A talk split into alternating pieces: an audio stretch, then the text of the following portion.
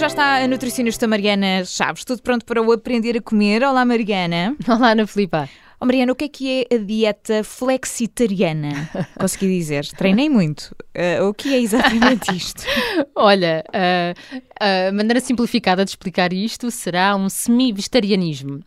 Ou seja, flexitarianismo, isto é uh, uma dieta que. Uma dieta, aliás, é um hábito alimentar. E o conceito vem um bocadinho por aí que é muito interessante. Isto são as pessoas que comem uma alimentação vegetariana, mas sem prescindirem de vez em quando de alguma carne ou peixe. Uh, e estamos a falar aqui de flexibilidade e por isso este nome uh, mais esquisito, não é? Um, e o que eu gosto neste conceito é porque eu acho que as pessoas têm vindo a mudar um bocadinho os seus hábitos alimentares e têm estado cada vez mais atentas à questão da, da alimentação vegetariana, uh, seja por princípios religiosos, éticos, económicos, ambientais ou de saúde. Um, e aqui no que me toca uh, especialmente, eu acho que tem um ponto realmente interessante que é na questão da saúde, a alimentação vegetariana traz muitos benefícios uh, na prevenção de doenças cardiovasculares e de alguns tipos de cancro, especialmente do colo retal. Mas a dieta vegetariana às vezes é muito limitativa, uhum. porque ao ser restritiva, neste momento, uh, a dieta vegetariana diz assim: é, não se pode comer uh, carne ou peixe. E não me entendam mal os vegetarianos. Eu não tenho nada contra a dieta vegetariana, pelo contrário, acho que posso ser bastante equilibrada. A questão é que, para algumas pessoas que querem, numa tentativa de se aproximar mais da dieta vegetariana, às vezes caem por terra essa tentativa porque acham demasiado restritiva, porque têm saudades de comer um bocadinho de peixe ou um bocadinho de carne. Um, e não estou aqui a falar, a discutir as razões pelas quais decidiram fazer essa aproximação à dieta vegetariana. Mas então, com este tipo de dieta, torna-se mais flexível e às vezes também tem alguns benefícios em termos de carências nutricionais. Um, então, esta, esta nova maneira de pensar, porque como não há aqui um conceito, Ana Filipa, muito restrito, eu não, não vou dizer que são três vezes por semana carne ou peixe, uh, porque pode ser um pouco mais ou um pouco menos. Uh, é como diz o nome, é flexível, não é? é? Portanto, não há aqui um conceito rígido. Sim. Exatamente, mas o conceito de base é que é muito interessante porque é comer principalmente vegetais, frutas, grãos integrais e legumes, ou seja, não é para comer arroz branco com tomate. Isto é para comer grão ou feijão, variando nos vegetais, comer arroz integral, comer quinoa.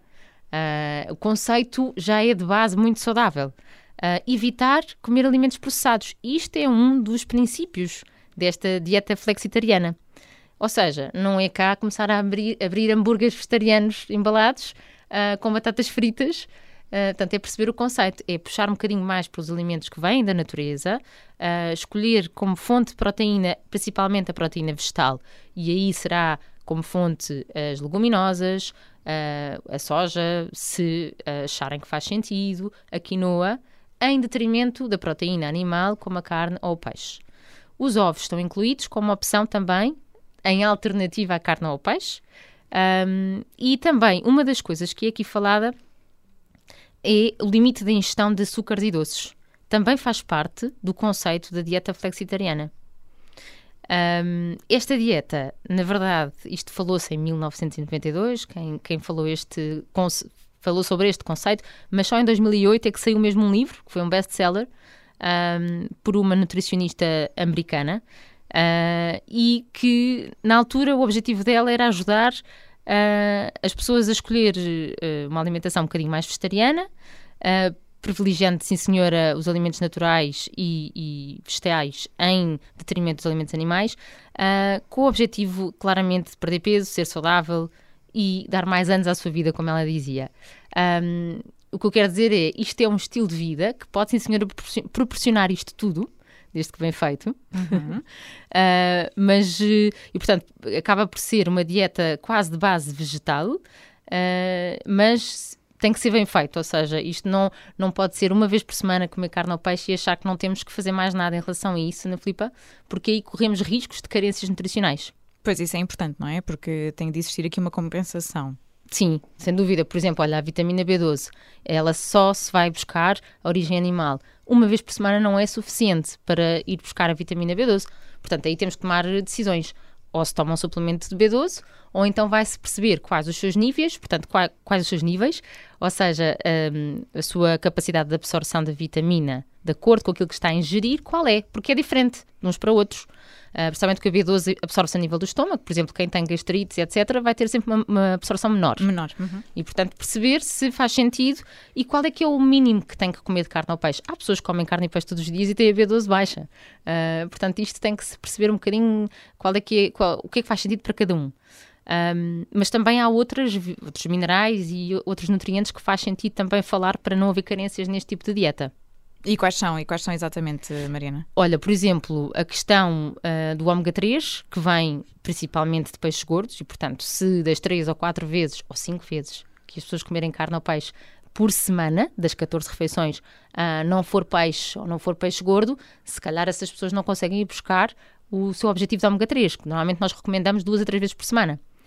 Aí, essas pessoas têm que ter mais cuidado com o quê? Devem escolher mais uh, sementes e frutos secos que nos deem esse tipo de gordura, uhum. especialmente a linhaça, e pensar que se for uma pessoa que, na realidade, faz sentido em termos de saúde, ter um complemento ao ômega 3, uma questão neurológica, etc., se calhar faz sentido suplementar, mais uma vez.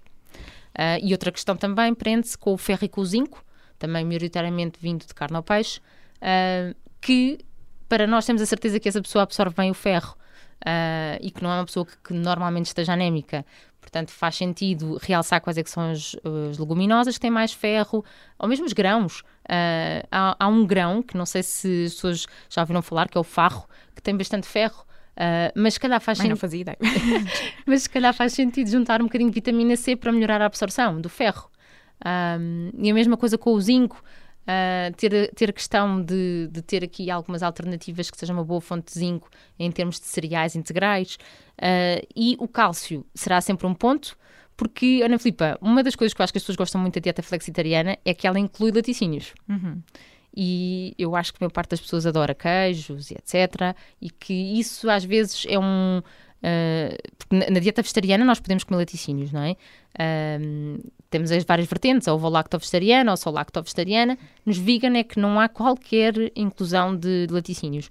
E aqui na flexitariana há hipótese de incluir laticínios, as pessoas normalmente aderem melhor se tiverem uh, as opções uh, de laticínios, a meu ver, da minha experiência. E aí normalmente tem a fonte de cálcio. Mas aqueles que não comem laticínios, se calhar temos que reforçar as couves, os brócolos, as sementes de sésamo, para que vai, vai tudo funcionar bem, vai tudo correr bem até ao final. A única que, vitamina, que a vitamina que pode não estar uh, totalmente disponível na dieta flexitariana seria mesmo a B12. Um, mas uh, tudo se consegue se for bem construída. É um bocadinho essa a ideia que eu quero passar. Muito bem, portanto, apesar de ser flexível, não é possível nós só fazermos aquilo que nos apetecer, na verdade, é possível ter aqui também, é preciso ter uma visão mais geral e planeada daquilo que, que vamos uh, consumir Sim. também, para Sim. depois não existir esta carência, como dizias, estas carências nutricionais que, que aqui nos indicaste. Sim, eu, eu acho que, por exemplo, uma das maneiras nós temos a certeza se fazemos bem é tentar dividir isto neste livro que esta nutricionista publicou em 2008, que se chama mesmo a Dieta Flexitariana, para quem quiser ver, uh, é a base de, desta dieta.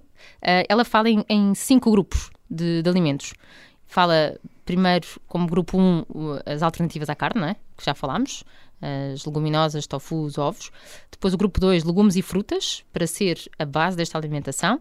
Grupo 3, os grãos, onde entra uh, não só o que falámos há pouco, não é? eu falei em farro de repente, mas milho, cevada, aveia, cevadinha, quinoa, arroz integral, trigo sarraceno, etc. Trigo normal também.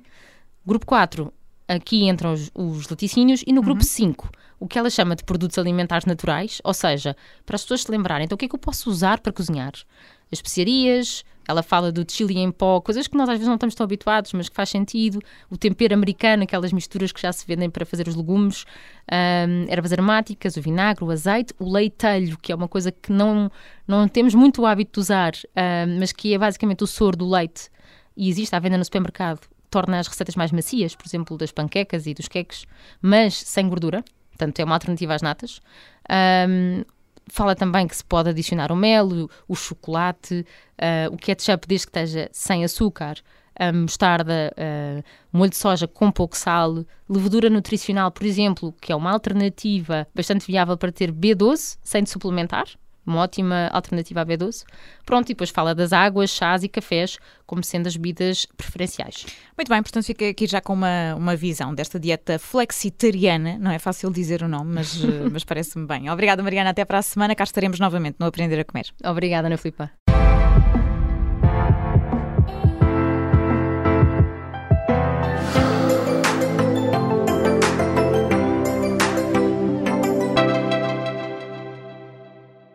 Obrigada por ter ouvido este podcast. Se gostou, pode subscrevê-lo, pode partilhá-lo e também pode ouvir a Rádio Observador online em 98.7 em Lisboa e em 98.4 no Porto.